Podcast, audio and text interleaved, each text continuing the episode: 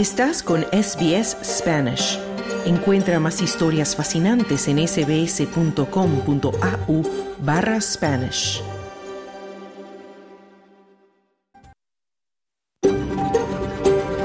SBS, a world of difference. You're with SBS Spanish on mobile, online and on radio. Estás con SBS en español, en tu móvil, por internet, en tu radio. Hola, ¿qué tal? Muy buenas tardes y bienvenido a SBS Audio Australia en español. Mi nombre es Esther Lozano.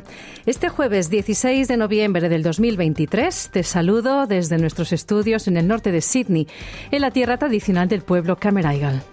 Y desde Melbourne, tierra del pueblo Urungeri, Noelia Blasco con las noticias. En SBS Spanish reconocemos la conexión continua e inquebrantable de los pueblos aborígenes y de los isleños del estrecho de Torres con sus tierras. Hoy en el programa y de cara a la segunda vuelta de las elecciones presidenciales en Argentina de este domingo, hemos hablado con argentinos aquí en Australia que se quejan por lo difícil que es votar desde aquí. Incluso algunos denuncian sospechas de fraude electoral en pasadas elecciones. No te pierdas este reportaje exclusivo. Te contaremos los detalles de un informe que revela que los médicos de familia en Australia están desbordados y necesitan desesperadamente apoyo. Todo esto deportes hasta las 2 de la tarde. Pero primero vamos al boletín de noticias con Noelia Blasco.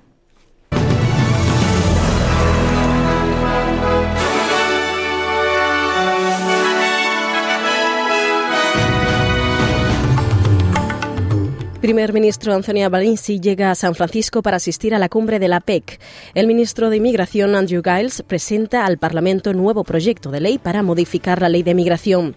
Israel afirma haber encontrado un centro de mando operativo y bienes de Hamas en el mayor hospital de Gaza. Estos son los titulares de este jueves 16 de noviembre.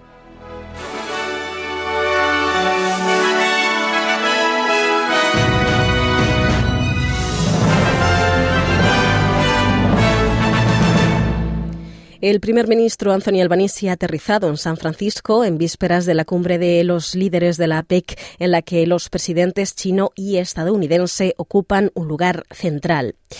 Los socios del Foro de Cooperación Económica Asia-Pacífico representan alrededor del 75% del comercio total de bienes y servicios de Australia.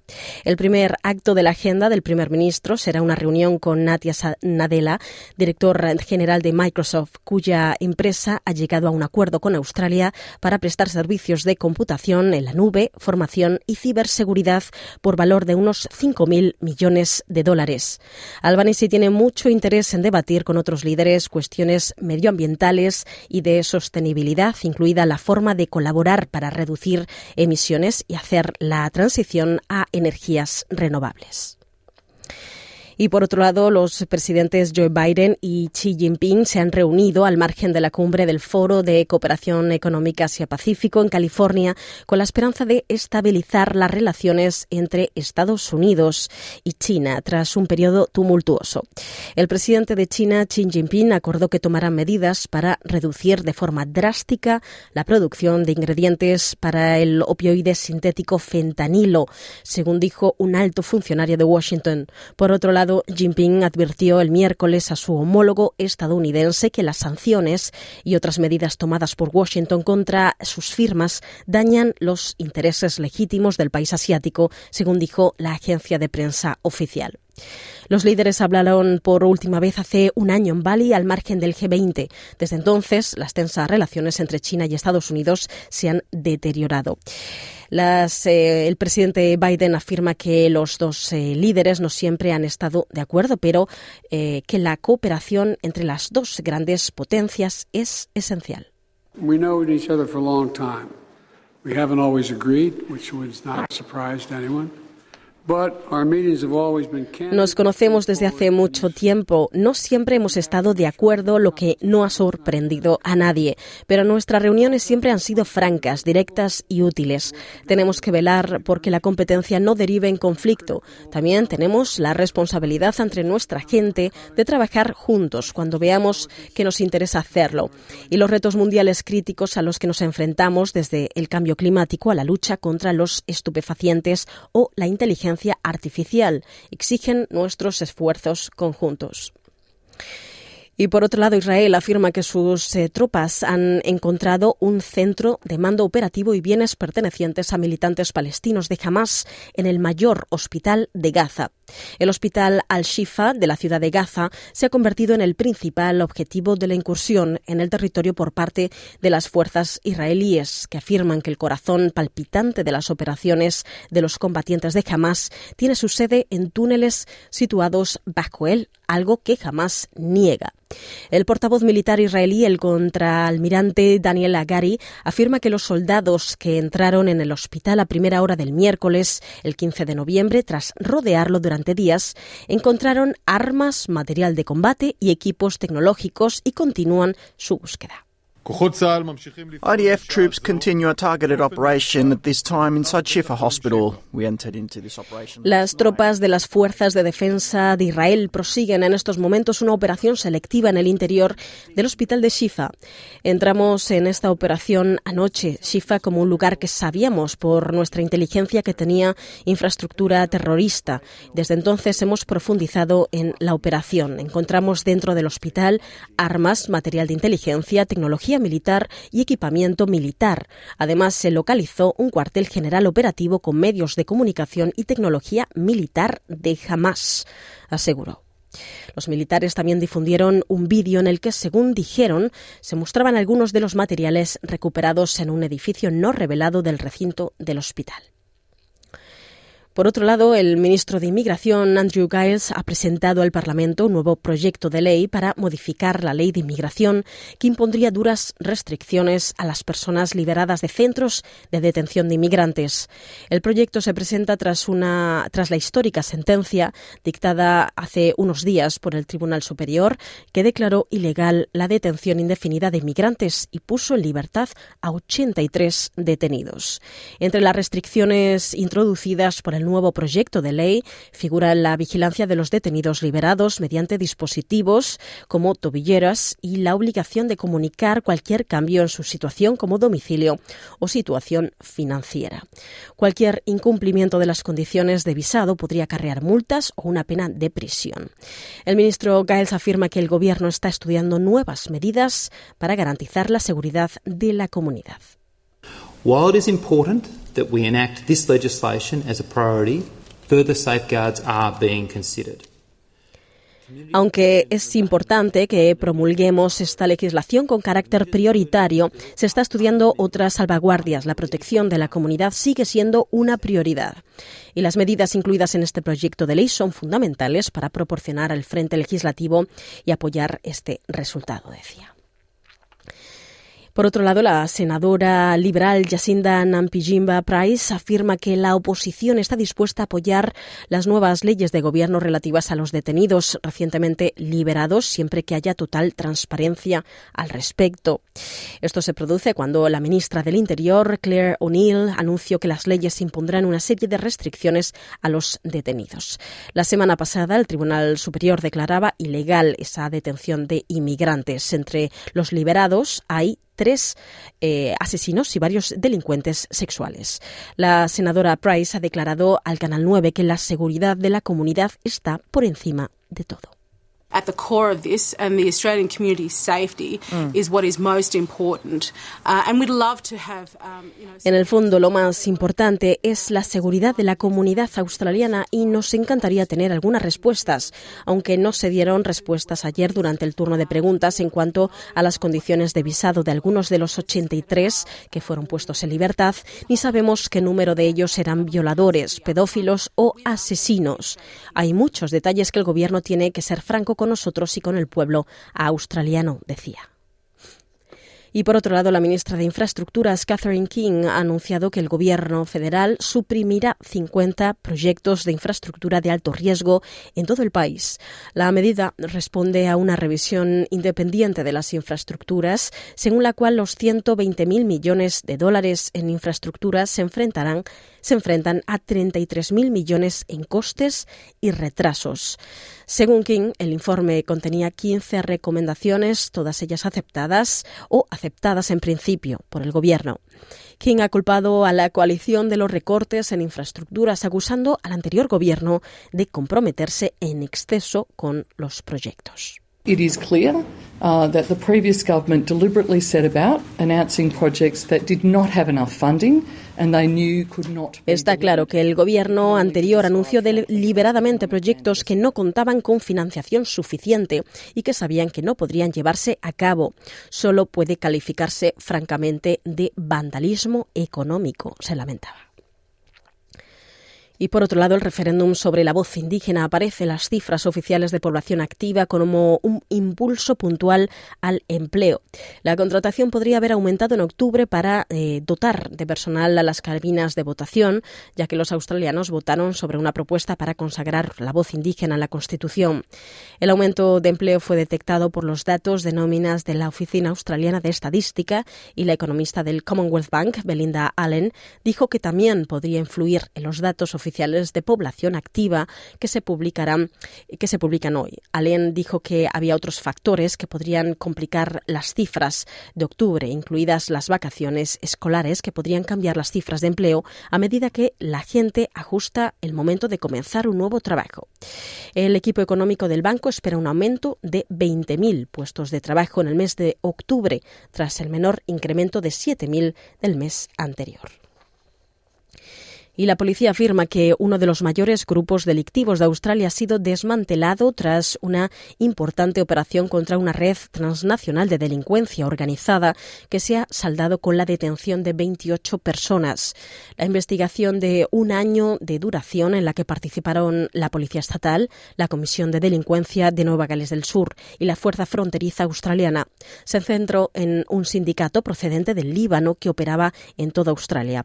Se la ha relacionado con transacciones de criptomonedas por valor de 1.500 millones de dólares, al tiempo que cometía diversos delitos relacionados con armas de fuego, drogas, tabaco y blanqueo de capitales. La operación entró en vigor el domingo cuando un hombre de 40 años fue detenido en el aeropuerto de Sydney cuando intentaba abandonar el país. La policía le acusa de ser uno de los cabecillas y le imputa nueve delitos, entre ellos dirigir las actividades de un grupo delictivo, suministrar drogas y con el producto del delito.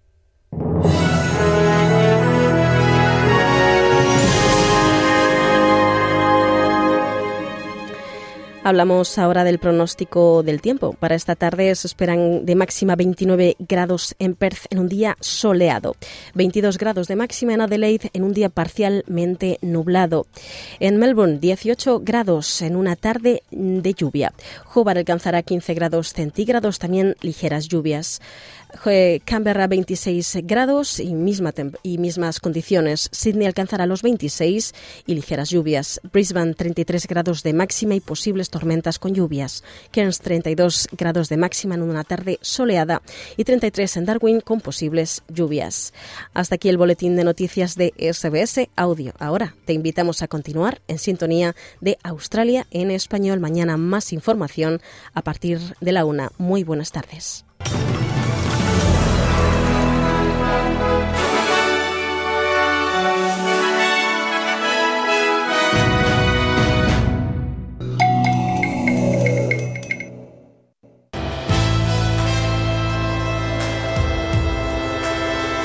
Bienvenidos.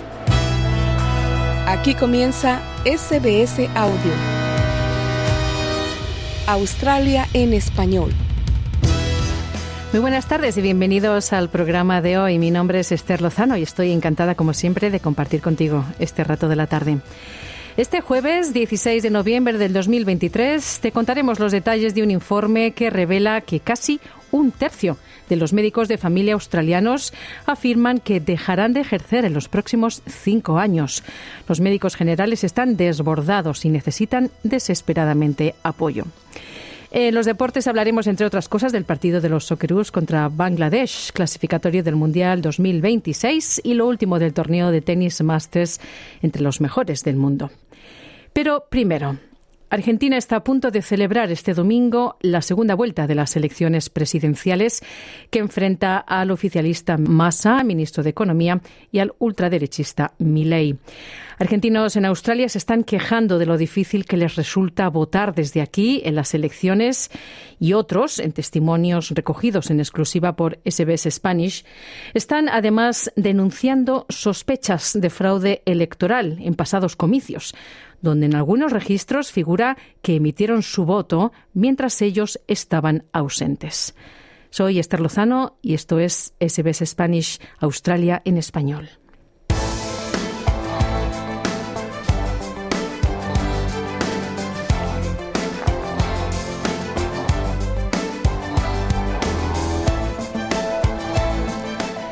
Alicia, una mujer argentina que utiliza un nombre ficticio para preservar su anonimato, lleva seis años fuera de Argentina, cuatro de ellos viviendo en Australia.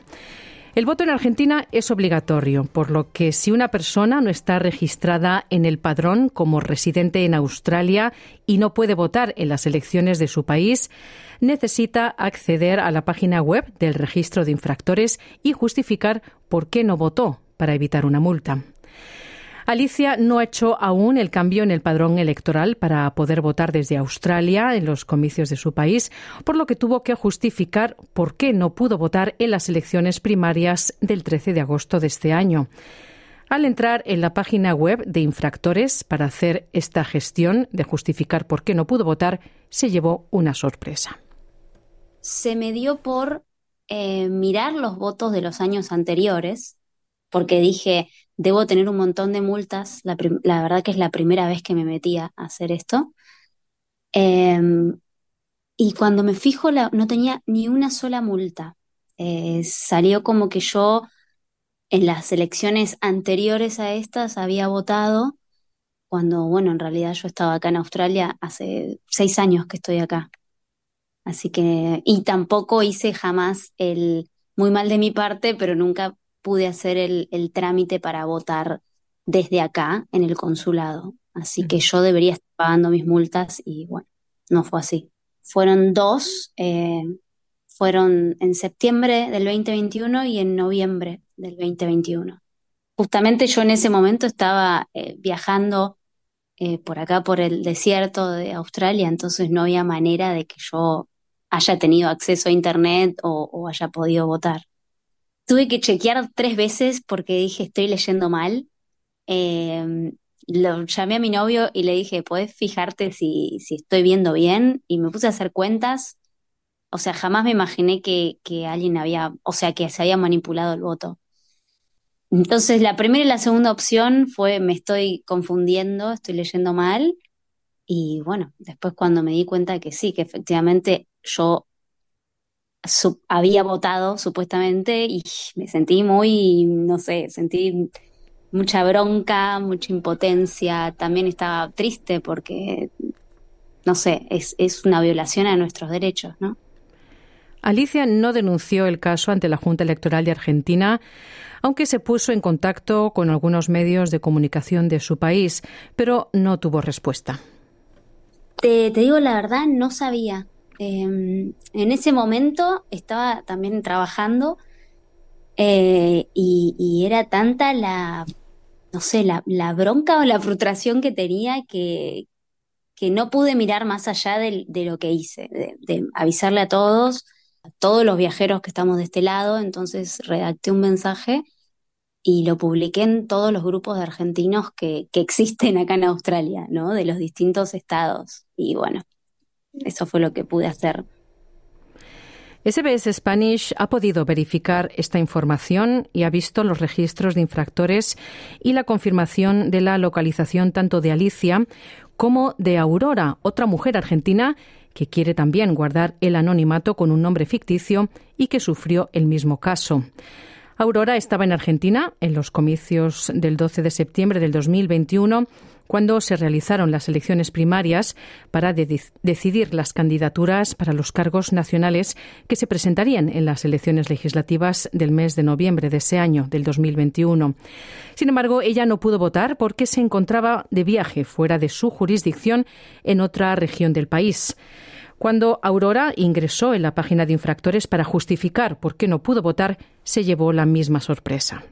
Cuando entro a la página de infractores para ver si el dato había sido, el voto había sido emitido, aparecía que yo había votado, por lo cual me pareció raro porque cuando uno está a más de 400 kilómetros de distancia no puede emitir voto, además de que yo, bueno, estaba obviamente lejos.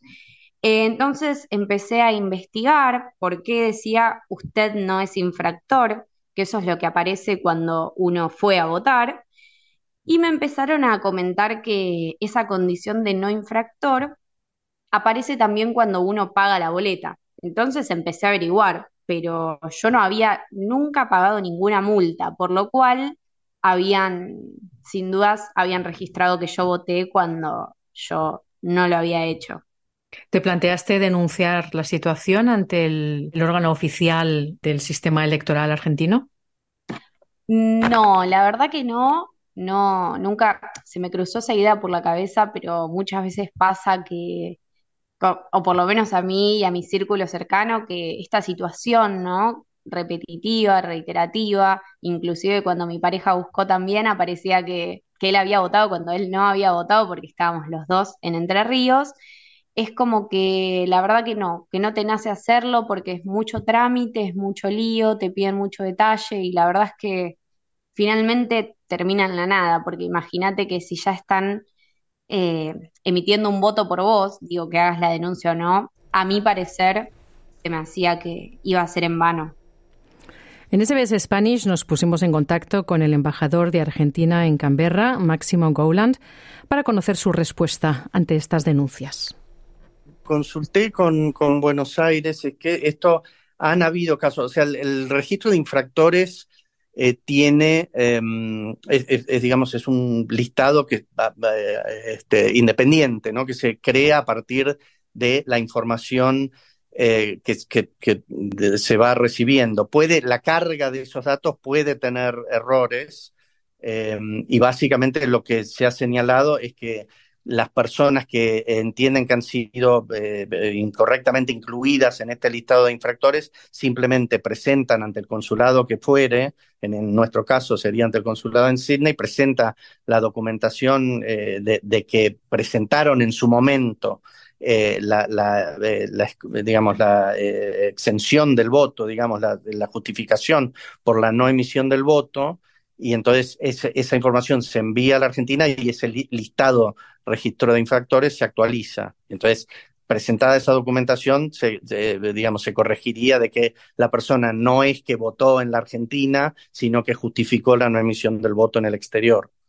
Por lo que, lo que me han dicho son errores que en algunos casos han ocurrido y cuando se presenta la cuestión se rectifica y se corrige. Esa es un poco la información que me, que me han hecho llegar. Entiendo, pero ¿cómo la persona puede saber que ha sido simplemente un error informático o que o no que alguien haya votado en su nombre? Eh, eh, digamos, porque eh, como digo, ¿no? Este registro de infractores es un registro aparte y en los padrones, efectivamente, para, para haber votado, no debe figurar como que haya votado. Digamos, eso eventualmente, si tuviera esa duda, bueno, requeriría como toda una investigación un poco más eh, profundizada, pero bueno, que obviamente, eh, eh, digamos, básicamente la manera en que, en que habría que hacerlo es verificar en el padrón en el que efectivamente mm, debería haber votado esta persona, si esta persona figura como que, porque en el momento de las votaciones, cada mesa de votación en la Argentina y en el exterior también, digamos, tiene toda una planilla con todos los datos específicamente de la persona, su número de documento, su nombre completo y demás, y en el momento de la votación, el, votante tiene que firmar eh, una planilla al lado de su nombre y de su número de documento. O sea, si esa planilla con el nombre de esta persona no figurara con la firma de esta persona, no podría eh, eh, estar, digamos, incluida en, como un votante que emitió su voto. Forma de verificarlo, si esta persona tiene, la persona que sea que por ahí le haya hecho el planteo a usted, es bueno que haga, que haga la presentación, que diga, miren, yo figuro en el registro de infractores como que voté en la Argentina y yo estaba en Australia y aquí tengo la constancia mía de eh, no haber emitido el, voto. Entonces, eh, eso se mandará a la Argentina a través de la Cancillería para que se hagan las verificaciones del caso en estas planillas que yo le digo, donde figura la firma de la persona que, votó o no. Digamos. Ese sería el camino para la verificación.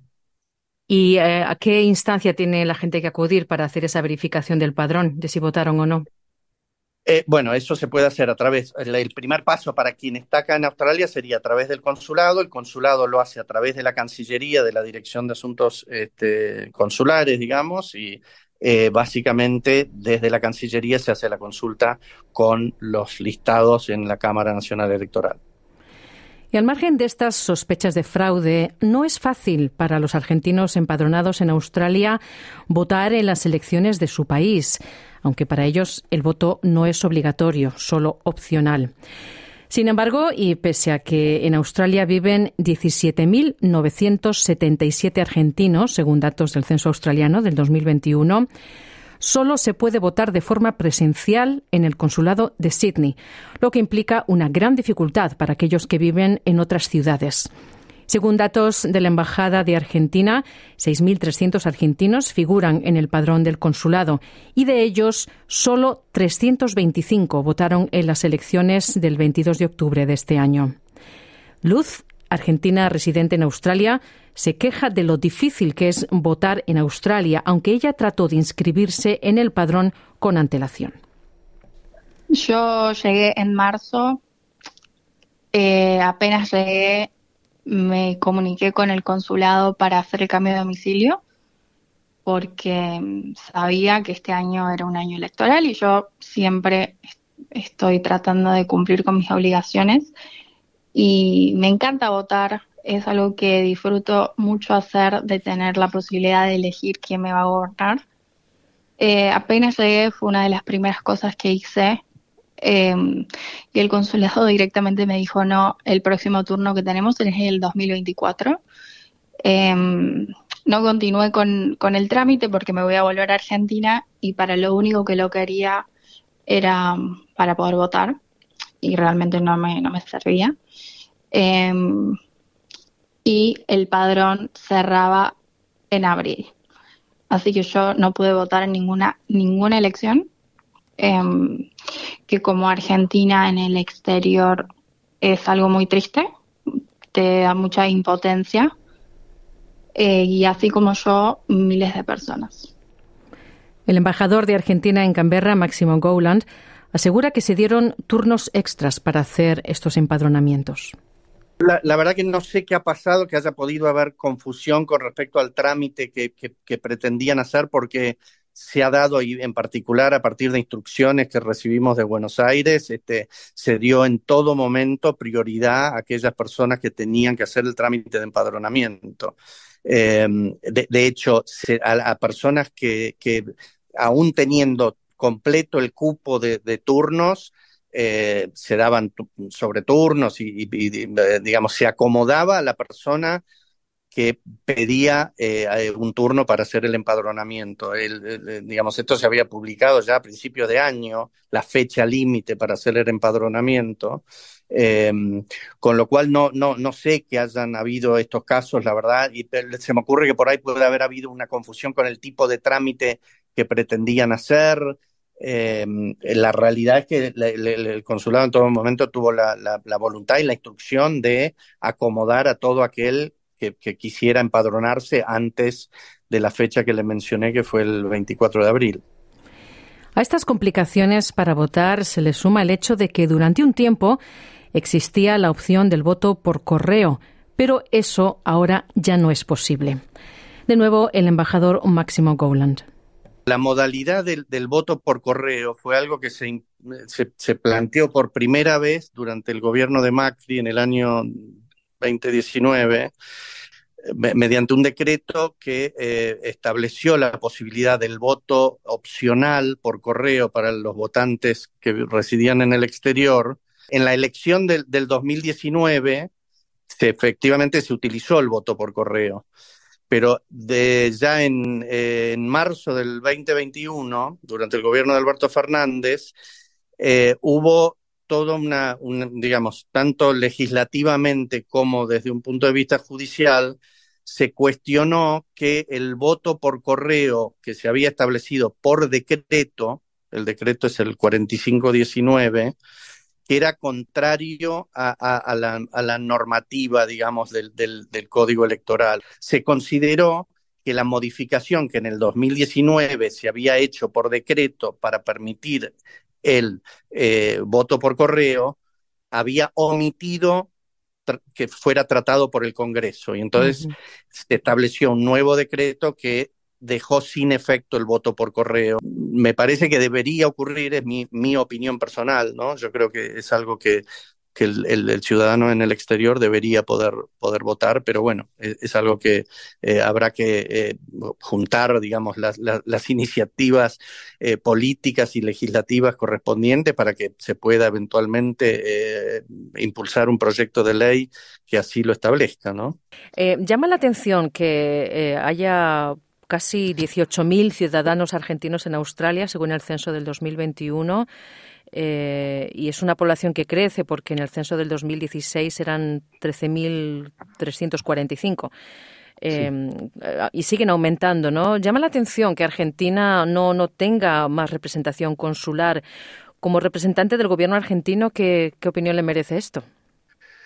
Eh, lamentablemente no me queda otra que coincidir con usted. la verdad que yo creo que es, es un Australia es un continente, o sea, hay, hay cuatro o cinco horas de diferencia con, con Perth, por ejemplo, este, e, es, y para tanto para el consulado en nuestro en Sydney como para la embajada, operar dentro de lo que es Australia, sobre todo con equipos relativamente pequeños de funcionarios y demás, no es una tarea sencilla, de hecho, este es algo en lo cual nos esforzamos mucho y estamos permanentemente viajando.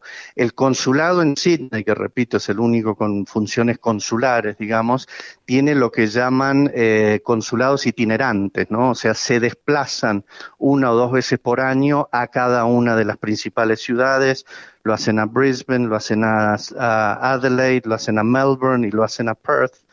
Eh, para eh, realizar, digamos, todo tipo de trámites consulares. Esto se comunica a través de, la, de las redes sociales y de la página web del, del consulado y de la embajada, digamos, las distintas visitas que se realizan, que le permite a la gente que vive en estas ciudades eh, realizar los trámites con un poco más de antelación, tener ya los trámites pre-preparados, digamos, para el momento del viaje y poder concretar, y esto permite, digamos, todo tipo de trámites. Y en medio de estas dificultades para ejercer su voto y para poder ser partícipes de la política, muchos argentinos en Australia miran con preocupación la deriva política de su país y cómo en estas elecciones, cuya segunda vuelta se celebra el domingo 19 de noviembre, y en la que se enfrentan el actual ministro de Economía Massa y el ultraderechista Milei, hay una fuerte polaridad en la población. Pregunté a Alicia, quien utilizó un nombre ficticio para darnos su testimonio, ¿Por qué optó por ocultar su identidad y qué temores tiene? Yo creo que el argentino tiene la fama y es real de que, somos eh, fanáticos de, todo. Fanáticos de la música, fanáticos de la comida y también fanáticos de la política. Y a veces ese fanatismo te lleva a no sé, a lugares extremos yo la verdad no me considero fanática y sé que mucha gente tampoco, no es para generalizar, pero hay muchos fanáticos de la política y, y no sé, o sea, la verdad que tengo miedo que, que nada, salgo mi apellido y, y, se tomen represalias contra mi familia. te juro que suena extremo, pero si vos le preguntás a muchos argentinos, yo creo que muchos van a estar en la misma, por nuestros familiares que están allá y si te estás volcando de un lado de la moneda, yo preferiría mantenerlo, sí, en, en privado, en anónimo. Y aquí en SBS Spanish estaremos haciendo el lunes que viene un análisis sobre el resultado electoral de las elecciones en Argentina de este domingo.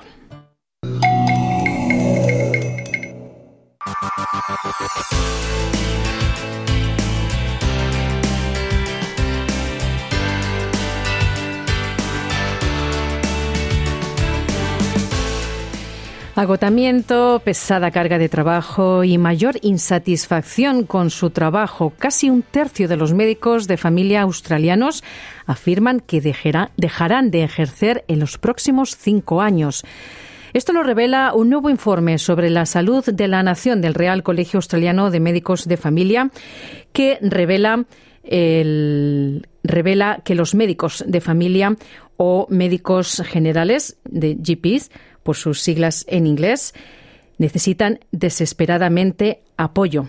Carlos Colina ha estado mirando este asunto de cerca y ha preparado este reportaje.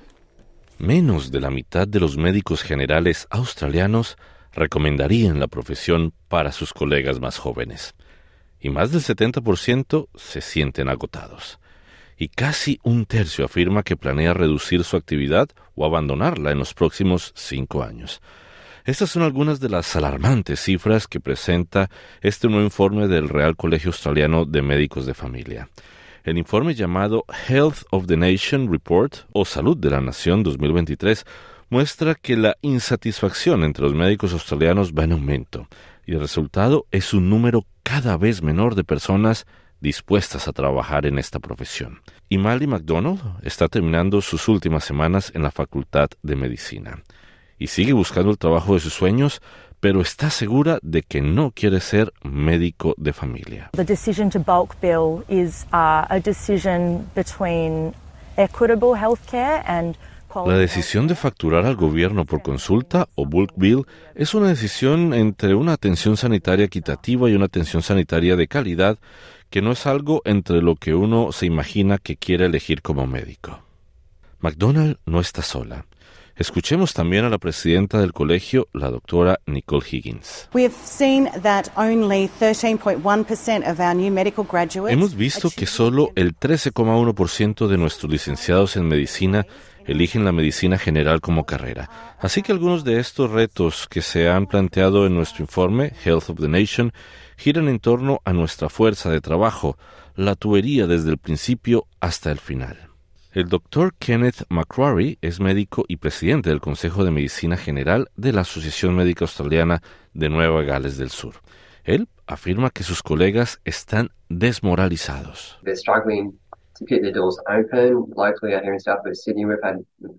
Aquí, en el suroeste de Sydney, se han cerrado unos 30 consultorios en el último año simplemente porque no pueden hacer frente a los gastos generales debido al coste de la vida. Nuestros pacientes luchan socioeconómicamente con los determinantes de la salud y para ganarse la vida, y no pueden permitirse la brecha cada vez mayor entre el reembolso de Medicare y lo que la AMA recomienda que cobremos a la gente. El doctor McCrory dice que entiende por qué muchos estudiantes de medicina evitan el camino de la medicina general. Uh,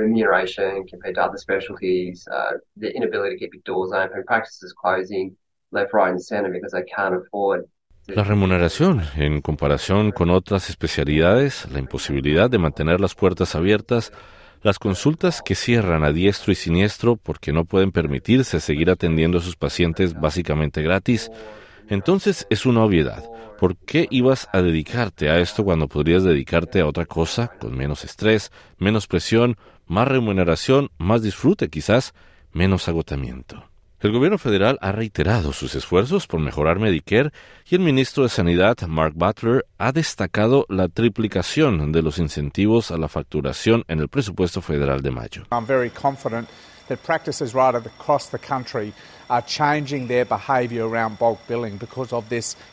Estoy seguro de que los médicos de todo el país están cambiando su comportamiento en lo que respecta al bulk billing gracias a esta inversión pero en los próximos meses nuestro gobierno publicará esos datos de forma muy transparente y periódica.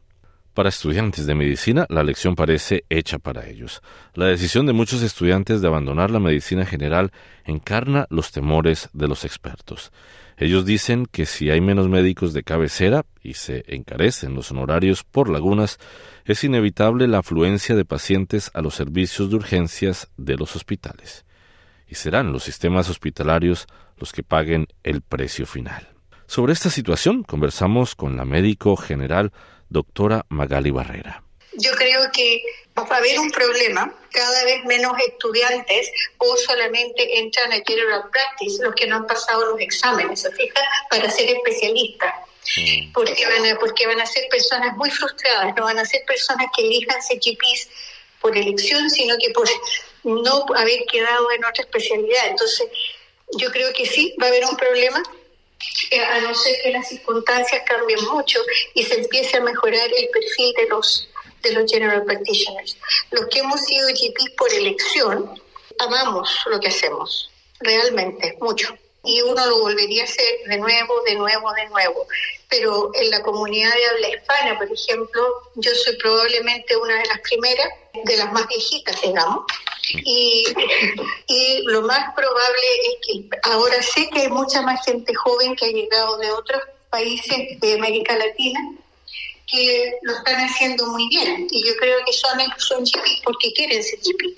Entonces son gente que lo hace bien. Porque uno hace bien las cosas que quiere, Carlos, ¿no cree usted? Sí, exactamente. no, no por obligación, sino que porque uno realmente las quiere hacer bien. Más allá de las cifras, me interesaría era saber si ve que esto va a tener un impacto en el sistema de salud de Australia, en la manera como se sienten los eh, médicos generales y la manera como, como el gobierno también ha impuesto ciertas reglas, ahora con lo del bulk billing que ya se está dejando de cobrar y muchas personas tienen menos y menos capacidad de pagar el excedente, cómo todo eso afecta también a, los médicos generales.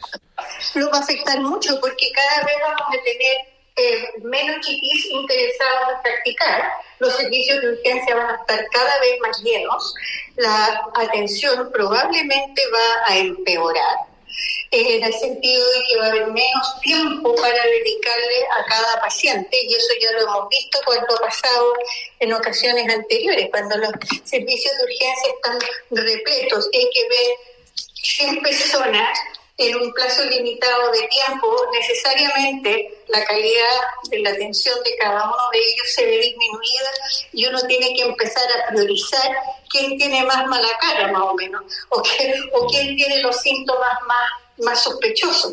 Entonces, y eso, eso va en un desmedro claro de la atención y de la percepción del paciente de cuánto interés le estamos poniendo a su situación personal.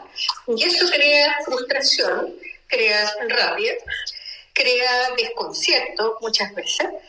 Y es gente que va a llegar a donde su GP reclamando de que ustedes que no hacen nada, ustedes que trabajan cada vez menos, siempre sin preocuparse de dónde viene el problema. Cuando mis pacientes me, preguntaban por qué yo hacía post billing y tantos otros GP no lo hacían, yo decía porque yo ya no tengo hijos chicos que mandar al colegio, no tengo que pagar una casa, no tengo los mismos gastos que tienen todos ustedes. Entonces, y además no me tengo que preocupar, no tengo la responsabilidad yo de pagarle el sueldo a la secretaria porque yo trabajaba para una una empresa, entonces eh, un, negocio, digamos, de, de general practice, por así decirlo. Entonces yo no tenía los mismos problemas económicos que solventar, pero cuando tuve mi propia práctica y una de las razones por las que la vendí era porque era súper difícil hacer el Smith, o sea, Sí, con puro billing no era posible y yo no creía en el copago. Entonces, o lo vendía y seguía trabajando para alguien que me sacara el cacho de encima o, eh, o me iba a la ruina. Entonces, obviamente que no, no se podía. Entonces, por eso le digo que la situación es complicada, creo que se va a afectar en la práctica en general, creo que va a haber un problema para el gobierno porque no va a poder desarmar cualquiera que desmantele Valverde, sabe que va a perder la elección. No es, no es una cosa tampoco de que no haya Valverde, yo creo absolutamente, o que no haya Medicare. ¿Me entienden? Mm. Pero yo creo que, y además que es muy difícil competir, por así decirlo, con prácticas, eh, por ejemplo, había muchas prácticas que estaban cobrando copayment y la gente alegaba mucho por eso. Entonces, para la gente que hace copayment, es re difícil competir con las prácticas que hacíamos para el por esa razón, porque se sienten mal, no es lo que quieren hacer, pero es lo que tienen que hacer porque no tienen otra alternativa. ¿Y realmente los médicos se sienten casados? ¿Hay mucho trabajo? ¿Hay exceso de trabajo en la profesión de un médico general en comparación de un especialista, por ejemplo? Por ejemplo, yo le puedo dar un, por ejemplo, hermano. Yo en una consulta de 15 minutos, a no ser que me pusiera de acuerdo con el paciente antes de... Yo tenía que atender a alguien que tenía hipertensión, diabetes, secuelas de un stroke y asma al mismo tiempo ¿Cómo hace uno eso bien? En 15 minutos. o sea, ya en tener la historia, y aunque la historia lo hubiera conocido, pero en repasar la historia, ordenar los exámenes, examinar al paciente, etcétera, ya se me fueron los primeros 15. Entonces, de ahí en adelante, explicar, enseñar, darle la responsabilidad que al paciente le cabe en este cuento, ¿no es cierto? Porque para mí sería re fácil si los pacientes hicieran caso en todo lo que uno les dice, pero eso no es lo que sucede. Cada persona tiene su... Ahora, si usted sospecha que un paciente tiene cáncer, ¿cómo le dice, sabe qué, cree que tiene cáncer? O sea, ¿cómo? ¿Sabe que necesito que le vea el especialista? Vamos a tener que hacer muchos otros exámenes porque hay que descartar la posibilidad de que esto no sea muy bueno. Ya, mire todo lo que me demoré en decir eso. Ahora, ante, claro, ante la cara de asombro del paciente, uno no puede ser tampoco decirle, ay, ya, chao, no me importa, arrégleselas como quiera con la información. Entonces, ¿se fija que no es tan fácil ser, ser médico, hacer las cosas bien rápido? No se puede. Bueno, doctora Magali Barrera, gracias por haber conversado con nosotros. Gracias. Era Carlos Colina con esa entrevista.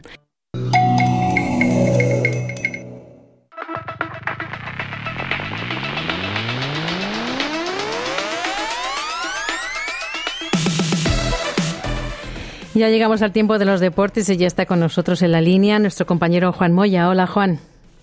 ¿Qué tal? Buenas tardes. Buenas tardes. Vamos a empezar por el fútbol y hablando de los Socceroos, porque se van a enfrentar a Bangladesh en Melbourne en clasificatorios del Mundial 2026.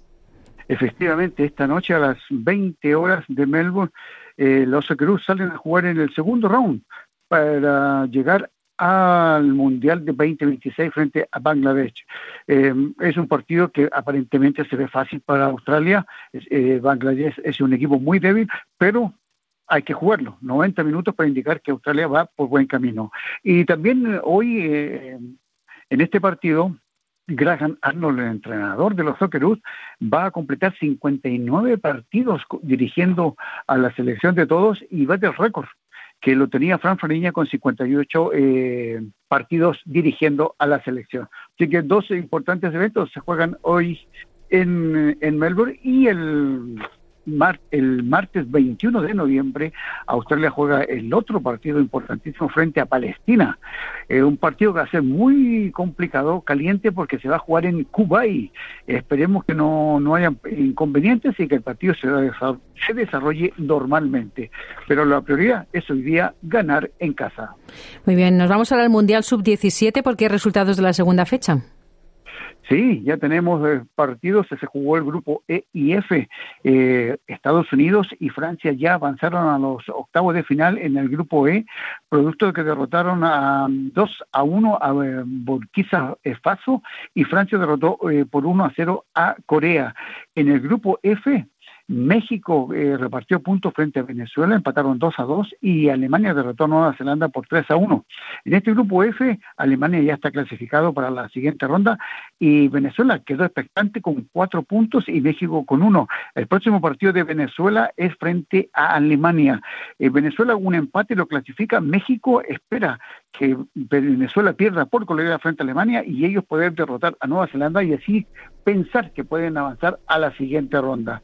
Y mañana también ya hay partidos de, de la tercera fecha, el grupo A, España frente a juega frente a Uzbekistán y Ecuador frente a Panamá, buscando también avanzar a los octavos de final del Mundial de Indonesia. Muy bien. Y nos vamos a las eliminatorias para el Mundial de las selecciones sudamericanas. ¿Cómo van? Bueno, Mañana tenemos eh, la quinta fecha de, los, de las eh, eliminatorias. Eh, muy temprano en Australia, desde las 4 de la mañana, vamos a tener que Bolivia se enfrenta a Perú en un clásico del altiplano. Luego Venezuela-Ecuador, Colombia-Brasil, el clásico del Río de la Plata. Argentina recibe a Uruguay y Chile cierra la fecha frente a Paraguay. Partido importantísimo, sobre todo para Bolivia. Si Bolivia pierde o no saca un buen resultado, ya prácticamente las aspiraciones de llegar al Mundial se terminan porque no ha ganado un solo punto en estos, en cuatro fechas. Así que esperar. Mañana, maratón de fútbol desde Sudamérica. Muy bien, nos vamos ahora a la MotoGP. Está la penúltima fecha que se corre en Qatar. Bueno, claro que sí se va a correr en Qatar en las motos del GP, penúltima fecha, donde hay dos candidatos al título. Francesco Bañaña con 412 puntos y Jorge Martín con 398. 14 puntos los separan. Ambos son pertenecen a Ducati. Están ahí expectantes. No hay que cometer errores porque el que comete errores puede perder el mundial. A esperar que lo que pasa desde mañana, que cuando comienzan las clasificaciones. Nos vamos ahora a la Fórmula 1. Está la penúltima fecha en Las Vegas. Efectivamente, y todo se centra en que se podría dar, como dice la prensa española, que eh, Alonso gane su, gane su gane la carrera y complete 33 triunfos. También se piensa que Carlos Sainz es, un circuito muy accesible para derrotar a Max Verstappen, pero hay que ver qué es lo que va a ocurrir. La tensión está entre Sergio Pérez y Lewis Hamilton. 32 puntos lo separan. Pérez necesita salir vicecampeón del mundo detrás de su compañero de equipo Verstappen. Hamilton está ahí, muy cerca de, eh, arrebatarle el, el, segundo puesto a Pérez. Va a haber dos luchas o tres más, Verstappen quiere seguir uh, sumando récord. Alonso o Sainz expectante de poder ganar una nueva carrera y Sergio Pérez con Lewis Hamilton, quien va a ser el vicecampeón en, en la Fórmula 1 2023. Y terminamos con tenis. Se juega, se está jugando el máster en Italia de los mejores del mundo. ¿Cómo van los partidos? Bueno, eh, hoy eh, Daniel Medvedev en el grupo eh, rojo derrotó a Alexander Zverev 7-6-6-4, tiene dos triunfos ya clasificado para la siguiente ronda y esta noche Nova Djokovic se enfrenta a Hubert Hurkat de Polonia que reemplazó a Stefano Tsitsipas, lesionado. En el grupo verde, Djokovic tiene que necesita derrotar a Hurkat para poder avanzar también a la siguiente ronda luego de la derrota de ayer frente a Yanis eh, eh, de Italia que no estaba que no estaba eh, no, no, pensaba que podía perder pero perdió así que está obligado a ganar y seguir avanzando y, y con su ilusión de coronarse como el maestro 2023 muy bien Juan pues muchísimas gracias por toda la información deportiva. Buenas tardes buena suerte. Dale un like comparte comenta. Sigue a SBS Spanish en Facebook